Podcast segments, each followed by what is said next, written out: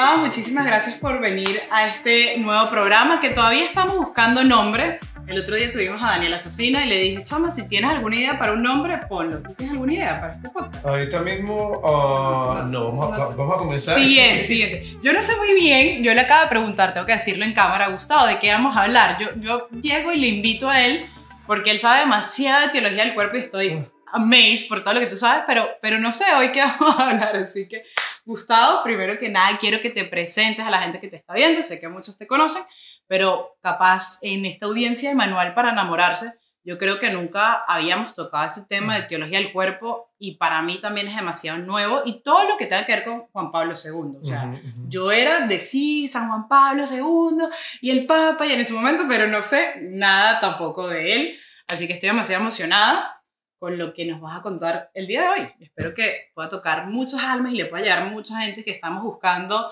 ese significado de ser, de existencia en la vida, para que estoy aquí, que soy, para qué sirvo, porque soy mujer, porque soy hombre, especialmente con todas las ideologías de género y todas las cosas que están pasando hoy en día. Así que... Genial. Preséntate. ¿Quién es Gustavo? Yo, ante todo, soy Gustavo. Okay. Soy un hijo de Dios.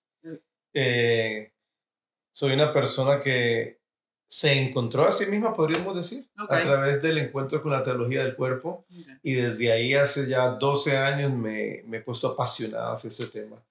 Me encanta el programa que se llama Manual para enamorarse, porque yo creo que el mejor manual para enamorarse es la teología del cuerpo. ¿Verdad? Porque la teología del cuerpo, de cierta manera, nos enseña eh, a conocernos. Yo tengo que conocerme.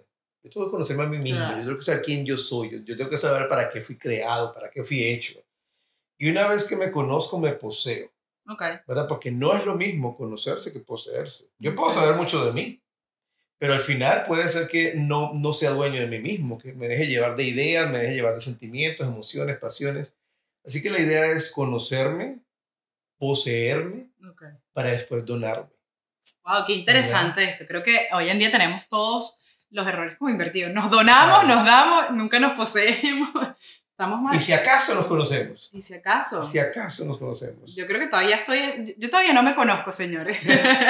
pero sigan viendo el show. Capaz después de esta, esta charla me conozco. No, pero es bien bonito lo que dices, ¿sabes por qué? Porque si algo siempre nos dice mm. Juan Pablo II es que la persona ante todo es misterio. Y eso es lindo porque el misterio en sí mismo es insondiable, no, no tiene fin, ¿entiendes? Entonces, el conocerme es un trabajo de siempre. No, no voy a llevar, ay, ya, llegué a la cúspide. Me conocí, diplomado, ¿verdad? Tengo ya mi... No, no, no. Es un proceso, porque estoy conociendo mi propio misterio. Eso es lo lindo, eso es lo lindo. Ahora, teología del cuerpo, ¿por qué? Porque de cierta manera ese misterio se revela por medio de mi corporeidad. Mm. Ahorita, ahorita mismo, a ver, tanto la gente que está viendo como tú, ¿qué es lo único que pueden ver de mí? ¿Qué pueden ver de mí? Que eres un chamo. Mi cuerpo. Tu cuerpo. ¿Verdad? Mi cara, mi cuerpo. Claro. Es lo único que pueden ver de mí. Nada más pueden ver de mí. Bueno, de vez en cuando tú vas caminando por Lincoln Road y hay gente que te dice, uy, veo tu aura. Bueno, sí. en realidad no. ¿Verdad? La realidad es que lo único que yo puedo ver es, mi cuerpo. Lo único que yo puedo ver de ti es tu cuerpo. Sí. Y lo que me revela tu cuerpo de ti mismo. Y uno asume ciertas cosas. Exactamente. Entonces mi cuerpo se convierte entonces, como dice Juan Pablo II, en sacramento muestra, revela quién yo soy. Gustavo, lo que pasa es que yo creo, decías algo ahorita, eh, que no nos conocemos, sino, mm. ay, diplomado, y me vino a la cabeza, yo cuando me gradué de periodismo aquí, yo dije, ya, soy periodista, entonces tú crees que ya, eh, eh, o sea, nos vamos conociendo por metas que vamos alcanzando, entonces mm. yo creo hoy en día que nos conocemos, entre comillas, por las cosas que obtenemos afuera, pero nunca vamos hacia adentro. Hacia adentro, y qué real lo que estás diciendo, me pasó lo mismo que tú Mm. Cuando yo terminé mi maestría en psicología, yo dije, ya, soy psicoterapeuta, y así consejero de salud mental. Y cuando me senté como la primera persona al lado, dije, yo no soy nada, yo soy una cantidad de conocimiento que está aquí, pero si yo no bajo eso que tengo aquí al corazón y no lo llevo a la acción con la persona, no, o sea, al frente no tengo un objeto eh, en, el, que me realizo, tengo un ser humano, ¿verdad? Entonces, ese es el camino que realmente yo he descubierto a ese psicoterapeuta ese consejero de salud mental es en la acción, ¿verdad? Juan Pablo II habla mucho de la persona y la acción. Como yo no soy mi acción, pero mi acción forja mi corazón. Okay. Las cosas que yo hago me van formando como persona, van sacando de mí lo mejor Claro. o lo peor. Okay. ¿verdad? Qué interesante todo esto de San Juan Pablo II, eh, que es como tú dices, un manual de tanta información, pero que, que es algo nuevo. Yo creo Mm. todo esto de la teología del cuerpo, todas estas cosas, eh, cómo se forman, o sea, de cuándo acá, porque para serte muy honesta, yo empecé con manual eh, para enamorarse hace tres años y es el último año que me ha venido a mí sonando esto más que Ujú. nunca. No sé si es porque estaba buscando más y más uno encuentra también, pero creo que es algo que, o, o no sé si es el momento del tiempo de, de que Ujú. tenía que ser descubierto ahora, ¿no? O sea, que que uno encuentra tanta respuesta. O sea, que estamos tan mal en el mundo que en verdad ya necesitamos esta respuesta. Te, te digo algo, mira, el, el- cuando tú vas a la Biblia, Mm, en Mateo 16, si no Mm. me equivoco, la palabra de Dios dice que las puertas del infierno no prevalecerán ok. ante la iglesia, ¿verdad? Que Mm. siempre Dios la va a guiar. Y si tú estudias historia de la iglesia, tú Mm. vas a ver que desde que nació, desde, o sea, Jesucristo estaba resucitando y ya había Claro. herejías, ya había gente inventando cosas. Y ves que el Espíritu Santo siempre que se levanta una mentira, levanta a una persona que proclame la verdad, que encarne la verdad. Claro. Y yo creo que el, el, el, la- el ataque más fuerte que hay en la, en la actualidad, en la sociedad, en el mundo, es hacia la dignidad de la persona, es la identidad de la persona. ¿Qué significa ser persona? O sea, ¿qué significa ser mujer? ¿Qué significa ser hombre? ¿Hay algún propósito para eso? Es contra la familia, ¿verdad? Hay un ataque directo contra la familia. El otro día nomás estaba leyendo una de las, de las, ¿cómo se llama eso? Las porras, los gritos que hace la gente cuando se... Las marchas. De las marchas. Protestas, digamos. Y una de las, de las protestas más, de los cantos más fuertes que había en el feminismo en los 60 era, ¿a qué vinimos? Decían las mujeres. Y decían, a crear revolución. ¿Y qué es la revolución? Y respondían ellas, tumbar, tumbar el patriarcado. Y les decían, ¿y cómo se tumba el patriarcado? Decían, acabando con la familia. ¿Verdad? Cuando ellos dicen acabar con la familia, hablan con el sentido de familia de Occidente, ¿verdad? Entonces, atacar con, acabar con la familia. Claro. Y, y les decían, ¿y cómo se acaba con la familia? Bueno, confundiendo la identidad de la persona, promoviendo la homosexualidad, promoviendo los anticonceptivos, promoviendo el aborto, ¿verdad? Como el ataque va directo a la familia. Claro, porque es el núcleo Es- de todo. Ahí vemos la necesidad de ese tema ahora. Entonces el Espíritu Santo levanta a la persona de Juan Pablo II, quien encarna la verdad que ya la iglesia creía desde siempre, Claro. ¿verdad? Pero que ahora como que cobra un nuevo, un, un nuevo fuego, una nueva vida, de acuerdo a las necesidades que hay. Claro. Por Wow. supuesto, y vamos a seguir hablando de eso, por supuesto, Juan Pablo es hijo de una historia. Juan Pablo es hijo de Claro. su historia, Total. como yo creo que debemos de ser cada uno de nosotros. O sea, nosotros tenemos que ver el mundo y ver cómo está el mundo hoy, qué necesita hoy. Yo no puedo venir a traer eh, Claro. ideas que ya no funcionan, no. ¿Qué necesidad tiene el mundo hoy? ¿Para qué yo sirvo hoy en el mundo de hoy? Y Juan Pablo II es un hijo de su historia. Eso sí, sin duda alguna. Y aquí entre paréntesis, o sea, tú estás hablando y yo estoy pensando y lo digo abiertamente. Yo dije, wow, no es coincidencia que uno haya llegado a este tema de repente. Mm, mm. O sea, la gente, o sea, no es coincidencia cosas que a veces, que a veces pensamos que somos nosotros, pero Dios ya nos los había sembrado en el corazón desde hace mucho tiempo y empieza a sonar este tema porque lo que tú dices, ahorita que esto está así, esa revolución con la ideología de género tan grande y tanta controversia y que está el empoderamiento, yo creo que del yo, del yo, del yo, hablaba con el padre. Osvaldo y me decía, Irán, por X o Y llegué a un libro y el libro decía, eh, no, es que tú de primero, tú tienes que ponerte, entonces empieza todo esto con la mujer, que yo de primero, después y matamos al feto y todo aquí, o sea, y claro, por eso necesitamos más voces así tipo tú y que, que nos expliquen de este tema que, que es maravilloso, o sea, que aparte te da un sentido de identidad, o sea, porque soy mujer Ujú. y todas estas cosas. Eso que tú dices eh, eh, tiene un contexto histórico. O sea, cuando, cuando empieza el modernismo, ¿verdad? Entra, entra el pensamiento moderno. El pensamiento moderno entra con un filósofo muy famoso, no sé si lo conoces, se llama Descartes, ¿verdad? Descartes decía, él saca su premisa y él dice, pienso, luego existo. Una vez que él dice, pienso, luego existo, se forma un rompimiento entre lo que pienso, entre mi mundo interior ok. y mi mundo exterior, mi cuerpo. Ok, es como claro. que mi mundo interior por un lado, mi cuerpo Claro, va por otro lado, separado. por separado, ¿verdad? Y empieza la persona humana a entenderse desde adentro, ¿verdad? Desde lo que pienso, desde lo que siento.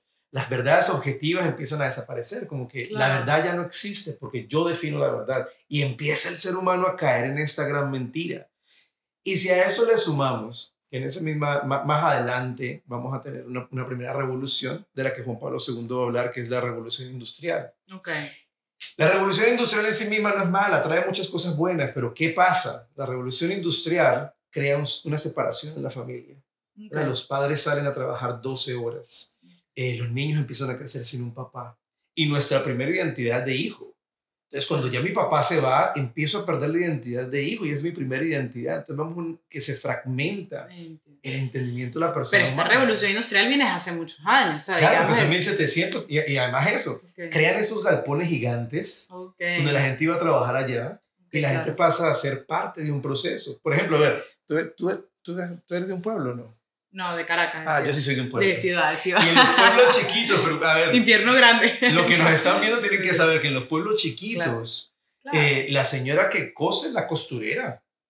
Es la Claro. costurera del pueblo. Totalmente. Y su vocación es su forma de servir a su comunidad. Y el panadero es el panadero del pueblo. Con la revolución industrial, ¿qué pasa? Que todas estas señoras costureras se quedan sin trabajo y tienen que ir a trabajar a, a fábricas. Una So, ellas estaban acostumbradas a comenzar un producto, a terminarlo y a entregar su producto.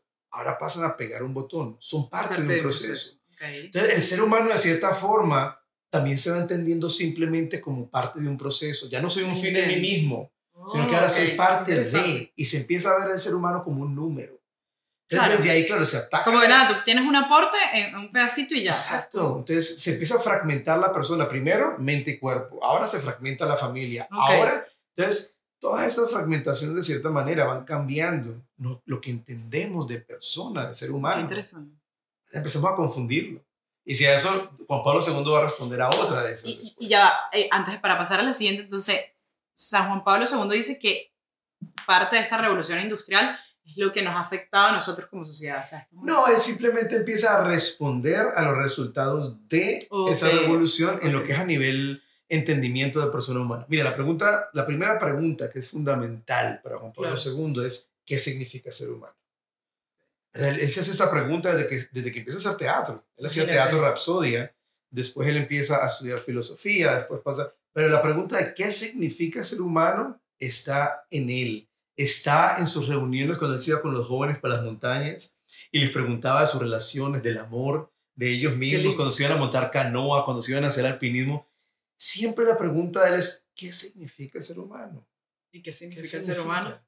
¿Verdad? Entonces, y él lo va a decir, el ser humano en sí mismo, eh, el ser humano es un fin en sí mismo, es misterio. Ah, nos- Nosotros fuimos creados del amor por el amor y para amar. ¿Qué es el ser humano? Ante todo, somos don. Somos don, somos regalo. ¿verdad? Eso es el ser humano, es, es, darse. ¿Por qué? Porque fuimos creados en imagen de, y semejanza de un Dios que, Que se se da, que se entrega. Claro. ¿verdad? Qué Pero bonito. Después Juan Pablo II va a responder a una segunda Ok. y es la revolución tecnológica. Ok. La revolución tecnológica va unido con la revolución de la ciencia, de todo eso, pero te pongo un ejemplo. Antes de la revolución tecnológica, eso no te tocó a ti y a Mm. mí, bueno, no Mm. somos tan viejos. Las familias se reunían en la sala de su casa y hablaban en tertulias, o sea, compartían. Los viejitos eran las memorias del hogar, era la figura más importante del hogar. Con la revolución tecnológica llega un televisor, lo entrenamos en la mitad de la Y sala. las novelas, las novelas eran la misma familia de la cuadra hablar de todo el vecindario. Y se corta la comunicación. Total. Y los viejos pasan a ser descarte, la cultura del Claro. descarte, ¿verdad? Ya, ya no funcionan. Claro. Y se va deshaciendo la- más la familia todavía. Empezamos a entender la persona humana menos, cada vez menos. Nos empezamos a meter más en nosotros mismos. En nuestras propias ideas. Y lo vemos, en la actualidad es triste. Tú vas a los restaurantes y tú ves a los papás en un teléfono, los niños en una tableta, y le dan ganas de decirle, apaguen eso, comuníquense, Claro. háblense, porque el ser humano ante todo es comunión, ¿verdad? Si nos metemos en nosotros mismos, es más, si tú vas al Génesis, tú vas a ver de que Dios creaba y decía, oh, es bueno, es bueno, es bueno. Solo hay un momento que Dios se detiene y dice, "Mm, mm, no es bueno que el hombre esté solo. Claro. Dios está hablando de esa soledad donde me en sí mismo, donde me quedo en mí mismo, donde yo soy el centro único y señor de mi vida, ¿verdad? Eso me deshumaniza, me deja perdido. Es como Ok. tú te has visto la película de Marvel, The Ant-Man, del hombre hormiga. No. No. Para los que se la han visto, de. Adman, que es ese superhéroe, los Ah, sí, hormiga, sí, llega un momento en que se hace un nivel atómico tan pequeñito, tan pequeñito, tan pequeñito, que se queda perdido en el espacio y el tiempo. Yo creo que eso es lo que le pasa al ser humano. Claro, sí. Entramos tanto, tanto, tanto, tanto en nosotros, y nos quedamos tanto en nosotros, que ahí nos perdemos. ¿verdad? O sea, nos perdemos completamente. Wow, qué increíble. Y último, Juan Pablo II va a responder a la más grande de todas, que es la revolución sexual. Ok. Y de esas sí tenemos para tanto que hablar, que, a ver, pregúntame, hablemos. Sí, no, ¿Qué de- hablamos? La revolución sexual es, es como ese, ese, ese último... Y digamos desde cuándo, o sea, porque no, no sé de qué, con qué me vas a venir tú ahorita con esto, porque es tan grande que tengo miles de cosas así como ustedes en la cabeza, o sea, ¿qué será? ¿Será esto? Pero la sexualidad yo creo que siempre así desde antes, yo que me he visto todas estas series desde la prehistoria, uno dice, o sea, eso no es nuevo ahorita, de toda la vida. Lo que Claro. pasa es que ahora, digo, en mi ignorancia, se ha hecho tan público todo y tan desvalorizado. O sea, ahorita como, no sé si es por lo público que hay, o sea, tanto en Ujú. Instagram, en las redes sociales, que ya es como, ah, una persona más, o sea, no se valora uno. Ujú. No sé, me imagino, no sé, cuéntame. ¿Qué, qué, qué es sexo? Bueno, uno está acostumbrado, eh, ¿Qué es mira, ah, yo crecí, a mí nunca me explicaron nada. Para uno, eso era, bueno, dos personas inter- interca- in- ¿sabes? intercambiándose, sí. Me encanta, me encanta. Yo siempre le pregunto eso a los, a Sí. a los jóvenes cuando me invitan a charlas. Dos Siempre les pregunto, ¿qué es el sexo? Primero que todo se ponen rojos, no saben Sí, qué decir. Y a veces me dicen, Gustavo, tú entiendes eh, lo que hace, tú sabes. uno agarra las manos. No me puse roja porque, bueno, ya tengo 30. Me lo hubiese preguntado capaz a los 21 y hubiese estado rojo. Pero yo te pregunto, cuando tú vas, cuando tú fuiste, ¿dónde, dónde tú trabajas? Ahorita, actualmente, Univision. Cuando tú fuiste a aplicar a Univision Mm. y estabas llenando la aplicación, había una pregunta que decía eh, sexo. ¿Qué tú colocaste? No, gracias, estoy en una relación. No, ¿verdad? ¿Qué colocaste? Mujer. Mujer. ¿Qué es el sexo? Primero Claro. que todo hay que entender que el Claro. sexo no es algo que hacemos. Claro. El sexo es lo que somos. Mm. No es algo que hacemos. Estamos mal. Por lo tanto, yo no puedo hacer sexo, yo no puedo hacer mi sexualidad, yo no puedo crear mi sexualidad. El sexo es lo que soy, que está implícito en mi corporeidad. Ok. Y en el catecismo de la Iglesia Católica entendemos de que no tenemos un cuerpo, sino que somos un cuerpo. Ok. Y en realidad en el lenguaje actual también lo entendemos. Lo que pasa es Claro. que vivimos en esa dualidad de que hay mi cuerpo por aquí, mi alma por allá, pero no. Si tú ahorita sales a la calle y te pegan un golpe, no te Claro. acusan de daño a la propiedad privada. Te acusan de daño a mí. Claro. Me golpeaste a mí. O si tú vas al doctor, el doctor no te dice, oye, discúlpame, tienes cáncer. De tu, tu cuerpo tiene cáncer. No, No, tú. tú, claro, todo. Tú. Entonces, por lo tanto, el sexo no es algo que hacemos. El sexo es lo que soy. Mm. ¿verdad? Y, esa, y ese sexo que yo soy como hombre dice mucho de mi identidad. Y si dice mucho de mi, de mi identidad, dice mucho de Dios, porque yo fui hecho imagen y semejanza de, de Él. Ok. Por eso Juan Pablo II dice, hay dos formas de ser humano, dos formas de encarnarse. Dios tiene dos formas de encarnarse en la persona, como hombre y como mujer. Y como hombre yo tengo características únicas de Dios que estoy llamado a presentar. Ok. Y tú como mujer tienes características únicas de Dios que tú estás Claro. llamada a mostrar que yo no puedo, Claro. pero estoy llamado a aprender de ti y tú de mí. Por eso Ahora, unirse. claro. Cuando todo este lenguaje se confunde, perdemos la identidad. No, es que empecé mal, no, no te supe responder. Uno está, es eso, tan, tan metido en lo. Y la revolución sexual, bueno, primero que todo, no, no, no se trata de demonizar a nadie, ¿verdad? Vamos a Claro. La revolución sexual es una respuesta a la hipocresía y a la represión que en sí se había generado en la sociedad en la época victoriana. Ok. ¿verdad? Que si tú ves en la época victoriana, antes, como 1800, Mm. así, para ser una persona pulcra, decente, tienes que ponerte unas cuantas libras de ropa como mujer, ¿verdad? no podemos usar ni un dedo. Eh, de sexo no se hablaba, el sexo era malo. En muchas, en muchas casas de eso nunca se hablaba. Entonces, claro, hay, un- hay una molestia Claro. en esta generación. Hay algo que dicen, no, pero el sexo no... Es más, yo no sé si tú sabes, pero Hugh Hefner, Ujú. el creador de la Sí, sí, Playboy, sí. él decía que él creó la Playboy como respuesta a la hipocresía del hogar cristiano en el que él había, creído, había crecido.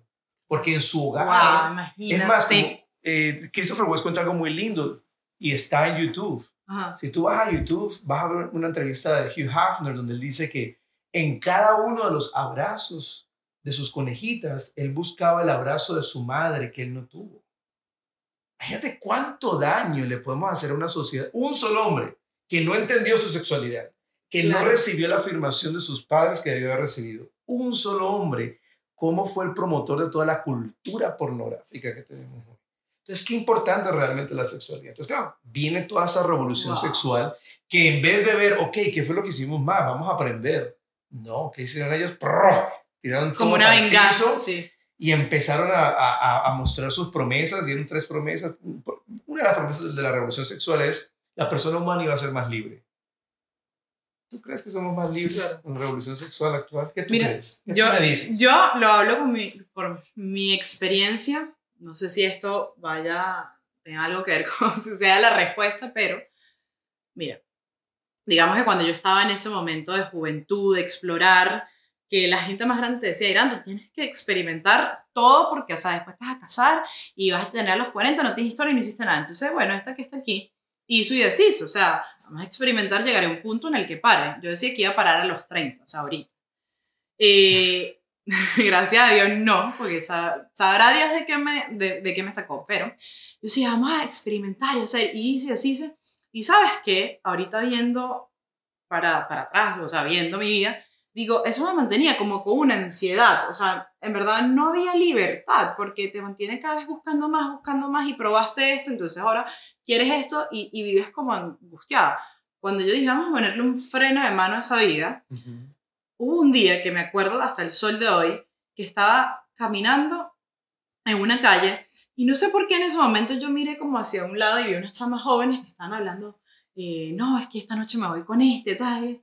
Y yo decía, llevo como, me acabo de dar cuenta, señor, que yo como tres semanas que no he pensado en nada de eso y estoy demasiado feliz y me siento libre, me voy a acostar a dormir y no tengo como, si no siento paz y libertad, o sea, no, no siento nada como con quién me voy a ir y que esto, y o sea, siento libertad. Entonces, claro, cuando yo empiezo en este camino, bueno, ahí menciono lo que es la castidad para mí, yo pensé que iba, me iban a poner barreras y que ya no iba a ser libre. Y no, ahora soy libre porque ahora primero uno se da a respetar, uno se conoce, uno empieza a valorar al otro, te valoras a ti. Eh, te da otro sentido de libertad, porque antes era como parte de, de, un sistema, de una sociedad que, que tenía que hacer esto. Y la pregunta era, ¿lo hacía por mí o para echar el cuento a alguien? O sea, era, era de verdad lo que yo quería. Y gran parte de las cosas que hice nunca era porque yo quería, sino porque sentía que era lo que yo quería, pero no era lo que Irán en mi corazón deseaba. No te da solo un sentido de libertad, te da el verdadero sentido de la libertad. Sí. Porque la libertad y la verdad son dos caras de la misma moneda. Si lo que tú estás viviendo y crees que te hace libre no es la verdad, mm, no está bien. Y si la verdad que tú crees que vas a defender no te hace libre, mm, no está bien. la verdad y la libertad son dos caras de la misma moneda. Y eso fue lo que prometió la, la, liberación sexual, la revolución sexual. ¿Verdad? Que el ser humano iba a ser más libre, pero es mentira. El ser humano quedó preso de sus propios deseos y sus propias pasiones. Porque entendemos y todavía mucha gente dice, ah, yo soy libre y hago lo que me da la gana. Exactamente, ahí está el problema. Cuando yo hago lo que me da la gana, no soy libre, soy esclavo de mis ganas. Solamente hago lo que mm. la gana me impulsa a hacer. No soy capaz de decir no ni poner frenos. Claro. Cuando la libertad realmente es yo poder tomar una decisión libre, no movido por mis pasiones, no movido por mis ganas, no movido por mis deseos, libremente de tomar la acción um, correcta. Esa es la verdadera libertad. Otra de las promesas de la revolución sexual, lo que tú decías ahora, que las familias se iban a fortalecer. Pero claro, como tú decías, si vas a hacer lo que te da la gana cuando eres joven, haces de todo, pues te casas y vives feliz. Mira el nivel de divorcio que tenemos hoy. el otro día estaba, estaba, en un congreso y me decía un señor, eh, yo, porque yo decía, el nivel de divorcio ha crecido mucho me decía un señor, no mentiras, Gustavo, yo soy abogado y sociólogo y el, y el divorcio ha mermado. Le digo yo, claro, si la gente ya no se casa. O sea, no es que el divorcio haya mermado, el divorcio es, es escandalosamente demasiado, pero la gente ya no se está casando ni, siquiera. O sea, hemos llegado a tal punto de desilusión de, de, la familia, de esta unión, que ni siquiera nos queremos casar. Y mira el compromiso, o sea, nos ha creado la sociedad, yo que pues me vine muy joven aquí a Estados Unidos y me, y me muestra esto y hay tantas como opciones y te hablan tanto y te lavan el cerebro que tú dices, tengo miedo a comprometerme, Claro. ¿será que sí? ¿Será que no? Y uno vive con toda esa incertidu- incertidumbre toda la vida. Como tú dices, ¿verdad? Te muestran tanto. Ahí es que uno entiende cuando Jesucristo decía, sigan la, la, la puerta angosta, no la ancha. Lo que estaba queriendo decir Jesucristo es que tenemos que irnos enfocando, ¿verdad? En lo que realmente nos conviene, en lo que realmente me hace humano. Yo no sé si a ti te ha pasado, pero a mí me ha pasado mil veces que me voy para Walmart a, a buscar una lechuga y termino con un carro lleno de cosas por la cantidad de opciones que tengo. A veces perdemos hasta la libertad Total. de llegar a un lugar a lo que realmente estoy buscando. ¿Es verdad? Entonces, como poco a poco nos vamos enfocando, ¿verdad? Vamos enfocando y vamos caminando. Además, cuando nos enfocamos, creamos objetivos, creamos metas y somos más felices. Por diferentes estudios, es más, la Oxford University hizo un estudio de, gente feliz. Y ellos demostraron que la gente más feliz es aquella que tiene metas, que tiene sueños, que está enfocada en algo. Claro. Ahora, cuando nos perdemos en tantas opciones, estamos, vivimos con una ansiedad, como una Totalmente. paranoia constante. Totalmente, totalmente. Porque no tenemos el norte y ahí perdemos. Claro. Y la, otra, la última pregunta de la revolución sexual es que la mujer se iba a empoderar. Y yo creo que ese es la, el fracaso más grande de toda la revolución sexual. La mujer no se empoderó, por el contrario, entró en una competencia tóxica e Total. insana con el hombre. ¿verdad? O sea, ese año, el, ahorita mismo, por ejemplo, estamos en la tercera ola feminista. sí. Han habido, en la cuarta, perdón, han habido tres. La primera ola feminista podemos decir de que tuvo mucha razón de ser, porque era la mujer diciendo, no, yo tengo una voz, o sea, Claro. yo quiero hablar, yo quiero votar, yo Claro. quiero que en la sociedad se me Claro. den espacios. Esa primera ola feminista empieza con la mujer buscando un espacio y un lugar. ¿Qué pasa? Que luego viene una segunda ola feminista en la cual se empieza a entender los géneros de acuerdo a sus, ¿cómo se dice? Prototipos, características, ¿cómo se dice?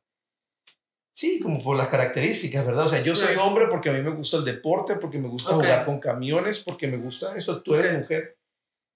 Entonces, de cierta manera se va, el, se va apegando al género simplemente a características. Ok. Entonces, si por ejemplo yo era hombre, pero me gustaba el arte, me gustaba la belleza y la poesía, Pero sí, ah, claro, tenía, esas tenía- características de mujer. tenía entonces- que comenzar a cuestionar mi sexualidad. Claro. Y empezamos a hacer una separación del género y el sexo. Y Mm. empieza toda esta confusión, ¿verdad? Eh, por ejemplo, hay un hombre muy famoso que eh, se llama John Money, no sé si has oído de él. John Money, él, él habla del primer instituto de estudios sobre el género. Y cuando él está desarrollando todo este instituto en los 60s, nacen dos niños. Y esos dos niños eh, gemelos, cuando le van a hacer la circuncisión, a uno de ellos se le hicieron mal y su genital quedó destrozado completamente. Los papás no sabían qué hacer, ¿verdad? Y fueron a, a- a- a este instituto de género con Ujú. John Money y le dijeron, ¿qué hacemos? O sea, nuestro hijo no tiene genital, ¿qué vamos a Claro. hacer? Y John Money le dijo, ¿sabe qué? Vamos a, vamos a operarlo y vamos a hacerle un genital de mujer y vamos a que crezca como una mujer. Porque, tercera ola feminista, el género es algo interno, es algo subjetivo, ¿verdad? Que le vamos poniendo a las personas, pero viene de adentro, lo que tú te crees, lo que tú te consideras. Así que si lo crías como mujer, él se va a entender como mujer. Ok. Ah, ¿Qué pasa? Eh, él pide que le lleven esto, este par de niños una vez al mes para él eh, estimular sus órganos. Imagínate el, el nivel de abuso que está pasando con esos dos niños. Y criar a uno como niño y al otro como niña. Mientras él está haciendo todo eso, está escribiendo libros. Libros de ideología de género, del género, libros. Libros que en los 70 ya estaban en las universidades, que en los 80 estaban enseñando como una verdad propia wow. que el género es algo interno, que es algo subjetivo, que es algo que está dentro de la persona. Eh, cuando este niño, que también lo pueden ver por, por YouTube, eh, se llamaba Brandon, luego le pusieron Brenda, y creo que al- cuando era Brenda, pasa la pubertad, este niño empieza con una confusión de género y le dice a los papás, yo no me siento niña. A él no le habían dicho que había nacido niño. Y en aquella época pues se podía porque no existían los medios, las Pero le redes hicieron como no había tanta Claro, información, claro, o sea que claro. él, creyó, él creció creyendo que era una niña. niña. Y cuando pasa la adolescencia dice, me pasa algo, yo no me siento niña, yo, yo soy niño, no sé qué me pasa. Entonces los papás le dicen la verdad. Y tratan de hacer un retroceso, pero ya le habían puesto hormonas, ya estaba mutilado, o sea, ya él ah, empieza terapia, se casa, tiene una familia y en el 2004 se suicida. El hermano de él, cuatro años antes, también se había suicidado. So, sobre la catástrofe de esos dos niños, se desarrolló toda parte de lo que es la ideología de género que tenemos hoy, de un estudio que ni siquiera se dio el resultado a largo plazo, un estudio longitudinal que nos mostrara realmente eh, esto del, Ahora, viene la cuarta ola feminista, donde está Judith, ¿cómo se llama ella? Judith, no me acuerdo el apellido. Viene y dice, ¿sabes qué? Todo esto del género interno o lo que sea es pura mentira. El género es una cosa impuesta por una sociedad de poder patriarcal para hacerlos obedecer a sus creencias. El género no existe. Cada quien toma el género que le da la gana. Y la única forma en que podemos acabar con todo esto es acabando con la figura patriarcal. Y empieza esa nueva ola, claro, donde ya es una pelea de frente en contra de lo que es la masculinidad. Eh, sin embargo, la mujer empieza a adoptar muchas características propias del hombre, porque yo quiero esa fortaleza, necesito esa figura de poder. Y llegamos a lo que estamos hoy, que todo lo que es el sexo el género es algo abstracto, no lo entendemos, estamos como, estamos como en un limbo. Hay un limbo. La sociedad hoy tiene un limbo. Y ahí entonces nace lo que es la riqueza de la teología del cuerpo, porque Juan Pablo II nos dice, sí, todo está enredado, todo está confuso, pero al principio no era así. En el principio había un plan. Y ese principio, ese plan, no se deshizo, no se desbarató, sino que está en el corazón del ser humano. Vamos a soplar, vamos. Es como cuando una fogata se apaga, que tú se quedan esa, esos, esos carboncitos prendidos. ¿Verdad? El pecado original que hizo apagó la fogata, pero, están los carboncitos prendidos en el corazón. Solo hace falta, como tú dices, esa llama que... Vamos a soplar, vamos a soplar, porque esa nostalgia que tenemos de un amor real, viene del jardín del Edén, donde una vez supimos lo que era amor real. Está, está, está en el ADN espiritual de nosotros. Por eso siempre estamos entonces en una constante búsqueda. de algo que nos sacie, pero pensamos que son personas, cosas. Y a nivel de filosofía, a nivel de filosofía, el ser humano no puede buscar ni querer algo que no conoce y no ha experimentado porque no está en la información de la mente, no está aquí. Yo no puedo buscar un círculo cuadrado, ni siquiera me lo puedo imaginar porque no está, no lo he visto, no lo he experimentado. Eso quiere decir que sí está en nosotros por eso lo Sí tenemos deseos de amor perfecto, de justicia perfecta, de bondad perfecta, de libertad total, porque alguna vez lo experimentamos. Wow. Es una de las mejores pruebas de Dios. Tenemos deseos de algo que en este mundo no nos está llenando. Eso quiere decir que fuimos hechos para algo fuera de esta mundo. Mira, me acabas de dar así escalofrío y yo creo que, Gustavo, mucha gente está interesada y quiere saber más pero los vamos a dejar con este abreboca de lo que acabas de decir, que es ese deseo interno que sí lo hemos vivido, así que yo creo que el siguiente episodio te voy a estar invitando muchas veces porque nos tienes que explicar todo esto. O sea, tenemos que llegar, la gente no se puede ir de aquí sin, sin, sin, sin tener esa respuesta que yo sé que Dios te está utilizando demasiado para llevar este mensaje. Y qué bonito, o sea, de verdad, tú me acabas de contar esto y yo me imagino ahorita en un jardín y yo dije, claro, o sea, uno, uno por eso es que nunca nos hacíamos aquí, hay tanta controversia y tanta búsqueda, para nada. O sea, en vez de enfocar nuestro tiempo en cosas que de verdad valen la pena. No podemos buscar algo que no hemos conocido. Yo como colombiano, cuando llegué a los Estados Unidos, buscaba el sancocho de gallina perfecto. Y yo iba restaurante por restaurante. ¿Por qué lo buscaba perfecto? Porque lo había probado. ¿Dónde? En Colombia. Mi abuela lo hacía. Mi abuela tenía el sancocho de gallina perfecto. Y yo lo buscaba y lo buscaba por toda parte, porque lo conocía, ¿verdad? Y, ese ejemplo es un ejemplo muy, muy coloquial, pero es verdad, solamente buscamos lo que hemos conocido y hemos experimentado. Y si la persona humana busca un amor pleno y total, es porque alguna vez lo experimentó. Y te repito lo que dije antes, si tenemos deseos que este mundo no nos puede llenar, esa es la mejor prueba de que fuimos hechos para algo fuera de este mundo. Amén. Amén. Gustavo. Muchísimas gracias pues, por estar aquí en mi casa hablando de este tema tan impresionante. Como dijo él, son esos pilares y poco a poco vamos a entrar más en lo que es esa verdadera teología del cuerpo. Muchísimas gracias a todos. Gracias, Gustavo. Muchas gracias. A toda la gente de Manual para enamorarse y pues un besito. Guape.